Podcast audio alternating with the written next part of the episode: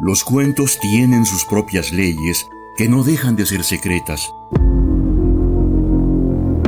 Leyes que al fin impone o descubre el mismo narrador para deleite de nosotros. Esto es lo que nos cuenta el cuento.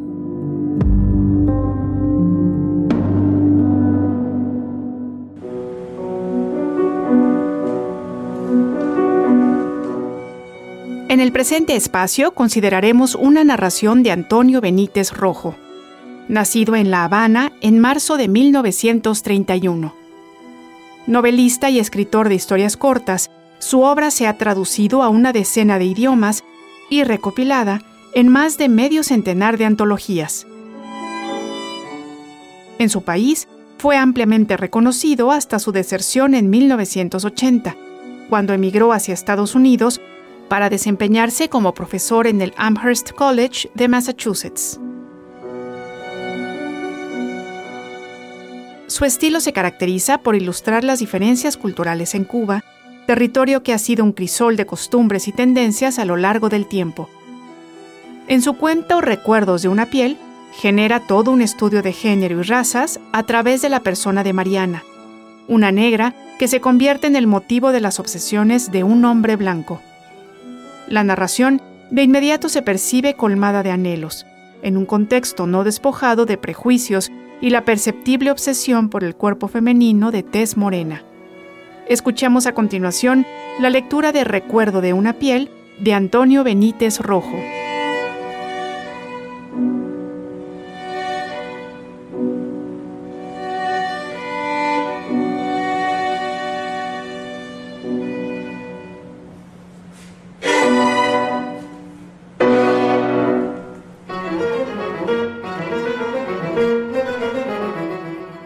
Máximo sospecha que hay algo raro en la casa y la registra a diario, pero como todas las noches de este invierno tan caluroso, he puesto el aire en el 8 sin reparar en Mariana. Es curioso observar a Máximo atreverse con los aparatos del estudio, sobre todo con el estereofónico. Olvida la amplia trivialidad de sus gestos usuales y, muy serio, se aplica a los controles como si surciera medias. Esta noche he examinado su pregunta sobre los discos que voy a poner y para contentar su oreja negra al otro lado de la puerta, he reemplazado a Miles Davis por Benny Moré y triunfal en la concesión de sus servicios, he salido sonriendo bajo el marco gris un poco salvajemente y me ha dejado solo con Mariana. Mariana en el estudio, bien disimulada tras la cortina de ojos anaranjados.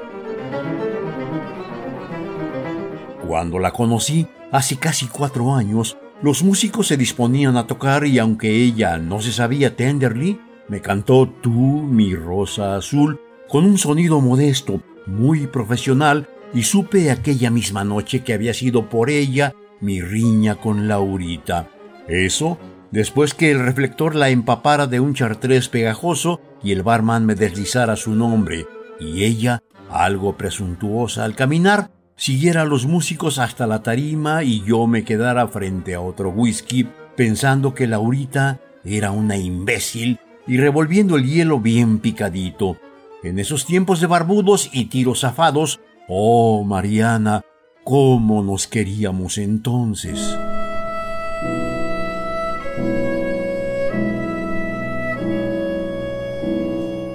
Me he enamorado de una negra, le había dicho a Laurita, una semana más tarde, ella haciendo lo que podía por teléfono, y era verdad, era verdad, Mariana. Y ahora oigo los discos, los que tanto disfrutábamos, y tú desnuda y sin hablarme detrás de esa tela que te alucinaba, el forro de Peter Pan, guardándote de máximo. Fue después de perder la joyería, entre el irme y el quedarme, que me jugué todo a su carta, la reina de corazones. Mariana reinando desde la tarima, aferrada al micrófono, el pedazo de carne expuesto en el gancho, las moscas. Nos amábamos los lunes, nos hablábamos de martes a domingo entre las tandas de feeling y los excesivos saludos de sus amistades. Bebíamos en el rincón de la barra, las cabezas próximas y bajo el volcar de los vasos contábamos en tono misterioso lo más superfluo de nuestras vidas o acuciosas falsedades para conocernos mejor. Yo mentía inspiradamente, me acusaba de licencioso buscando una complicidad en su tiempo antes de conocerme, esgrima inútil tratándose de cuestión tan comprometedora, la incertidumbre de un silencio espeso o de su sonrisa sin intersticios. En la obsesión de conocer la identidad de sus amantes de otras noches, acudí a métodos directos y hubo veces que aplasté mi cigarrillo en su brazo pardo claro, tanto me trastornaba su irreductible reserva. Pero te me ibas de al lado, Mariana, al retocarte el maquillaje o arreglarte la peluca. Decías después del silencio ya enjugado de lágrimas y te marchabas dignamente hacia el ladies' room el vestido recogiéndote las nalgas en un pliegue injundioso.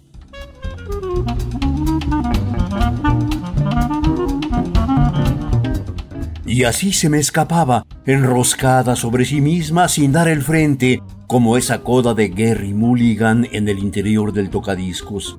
Después, las miradas dándole vueltas al cenicero, la pasta negra bajo el humo reconciliador casi a punto de melcocha, y la súbita necesidad de una música definitivamente incidental. A veces, y sin que se lo preguntara, me ofrecía sucintos y desconcertantes datos. Nunca he tenido que ver con alguien de mi color. Y lo decía seriamente, algo sorprendida, como si la voz le saliera solo para complacerme, para que supiera que nadie como Máximo la había poseído. Y yo se lo agradecía y me agarraba más a ella, olvidando la rigidez de su pelo, el complicado olor de sus axilas durante la fornicación. Así cumplimos aquel año estrepitoso de fusilamientos e inopinados sabotajes en que uno se afirmaba e ingería una aspirina antes de abrir el periódico. Oíamos muchos discos, jazz preferiblemente, nos gustaba la modalidad West Coast, de timbre rebuscado y armonías inefables. El chico escobilleando tras un rumor de violonchelo, Kisel en Indian Summer o Laurindo acompañando a Shank con guitarra de concierto. Why Do I Love You, incorporado por Brubeck a una placa Columbia, era uno de nuestros números. Lo poníamos a diario, después que ella dejó de cantar para vivir conmigo. Y a veces en las noches, cuando estábamos de broma, nos decíamos, Why do I love you? Y era como para preguntárselo.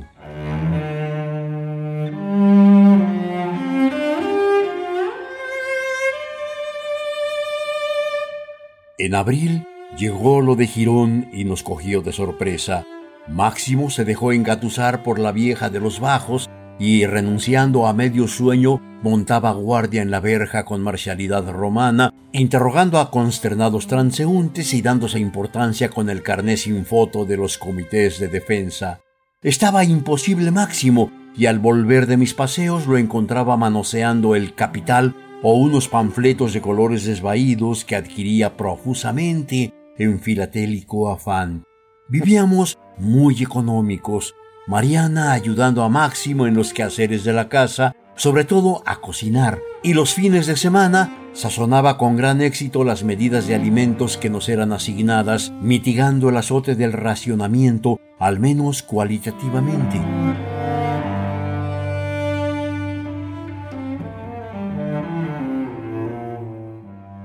Oh, Mariana, Cómo extraño tu cocina de especias regadas al vuelo, la corrección de tus frituras, las salsas inapresables, y ahora, sometido a máximo, emponzoñándose el sistema con todo el virtuosismo de un grum renacentista, reforzándome a la ingestión de plátanos y legumbres presurosas, y tú, en pantis y sin ajustador, ausente de toda malicia, evocada en la reiteración del pecado individual, escondida en cualquier parte, casi al alcance de máximo el deleite de tus formas. Ya olvidados los encuentros al borde de su pasado, un capricho de Mariana se dilató en incidente que, sin gran revuelo, como minuciosa punzada de tatuaje, nos marcó para siempre con signos contrarios. ¡Qué día más lindo! ¿Por qué no vamos a la playa? había dicho ella, deshaciéndose los moños frente a la ventana. No hemos ido ni una vez. Y estamos acabando octubre. En Cuba siempre es verano, había dicho yo desde la cama, sentenciosamente y sin saber por qué, ya fuera por temor a contrariar de plano su propósito inmediato, ya a modo de ilustrar una simple reflexión climatológica, ya porque me faltara audacia para explicar la desazón del contraste de colores, las pieles casi desnudas, entre tanta gente y a plena luz del sol. Antes me decías que te encantaba la playa. Iba con moderación y más bien en el invierno, Además, era el Biltmore, ahora una playa pública o creo que para becados. Valiente lugar. Una vez canté allí y unos borrachos nos tiraron botellas y a los músicos se las devolvieron y por poco ni nos pagan y se me rompió el vestido.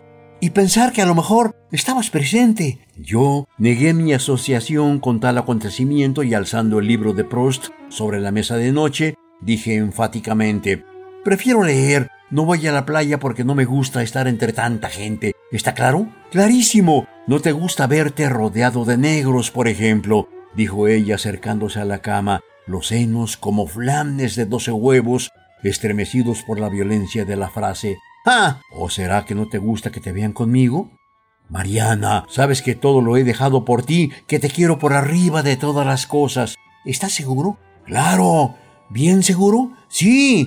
Entonces, ¿Por qué no te casas conmigo? ¿Por qué te molesta caminar a mi lado, entrar a los restaurantes? Y así íbamos tirando, ella volviendo sobre lo mismo cada vez con más frecuencia, furiosa y sin apenas llorar.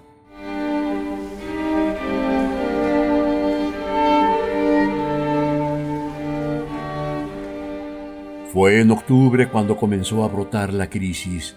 Se abrió con lentitud como botón de amapola muy fuera de la estación, y de pronto el ultimátum.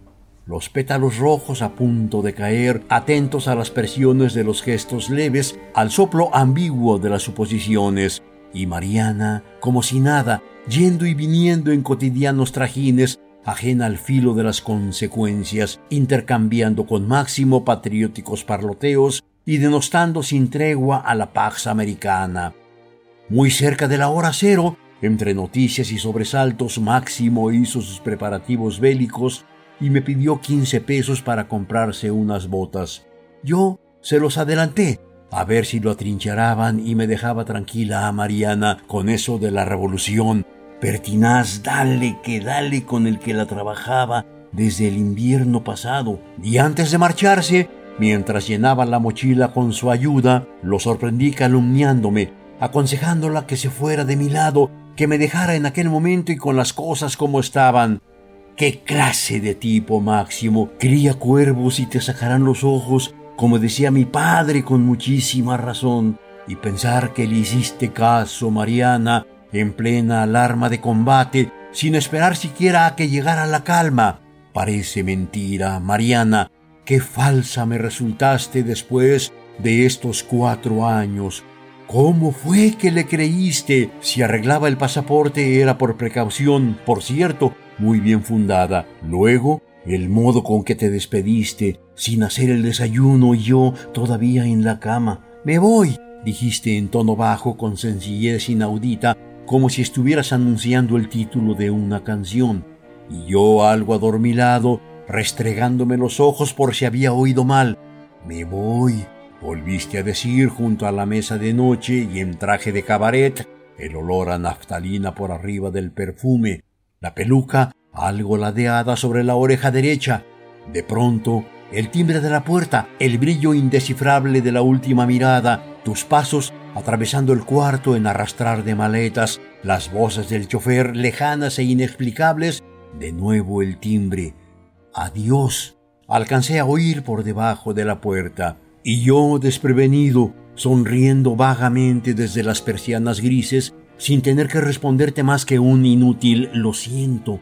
¿Qué otra cosa podía hacer? Total, que ayer me enteré de que estás cantando de nuevo, que te casas con un negro, un locutor de la televisión. Pero, en fin, ¿para qué hablar? La cabra tira hacia el monte y no ha sido excepcional. Y para colmo, tu ingratitud te llevaste hasta las fotos, si no es por la Polaroid que te copió desnuda en una tarde de siesta, nada tuyo habría quedado. Gracias que fui previsor y ahora escucho los discos, los que tanto disfrutábamos y tú, tras esa cortina prendida con un alfiler del otro lado del forro.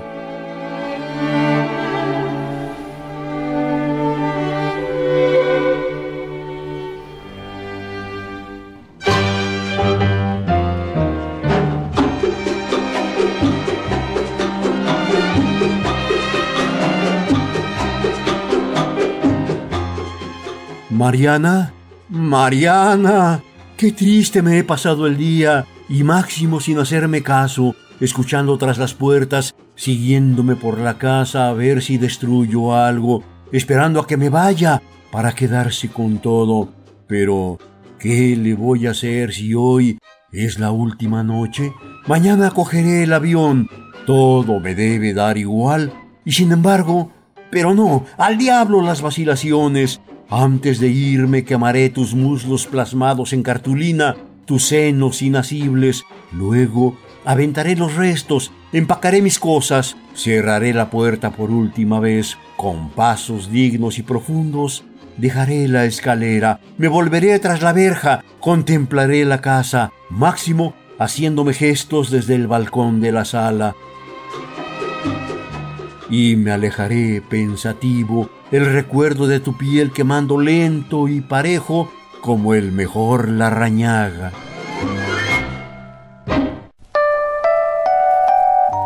Antonio Benítez Rojo escribió su cuento Recuerdos de una piel en 1967. A través de las vivencias de un hombre blanco enamorado de una ex cantante afrocubana, el autor destaca el renglón de las normas sociales, las relaciones amorosas interraciales y los contornos de exotismo en el cuerpo femenino.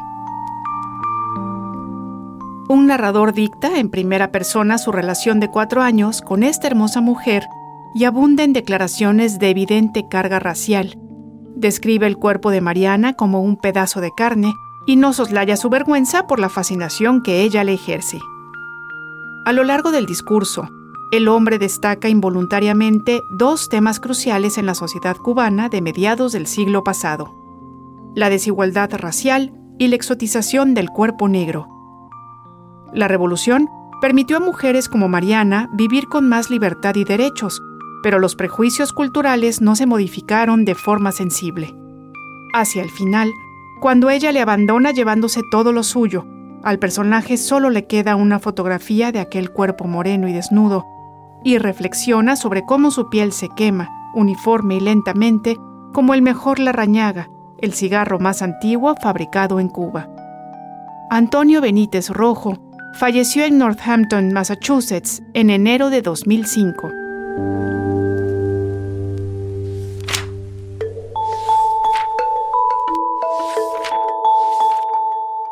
Los cuentos tienen sus propias leyes que no dejan de ser secretas leyes que al fin impone o descubre el mismo narrador para deleite de nosotros. Esto fue lo que nos cuenta el cuento, una realización de Ileana Quirós y Jorge Vázquez Pacheco.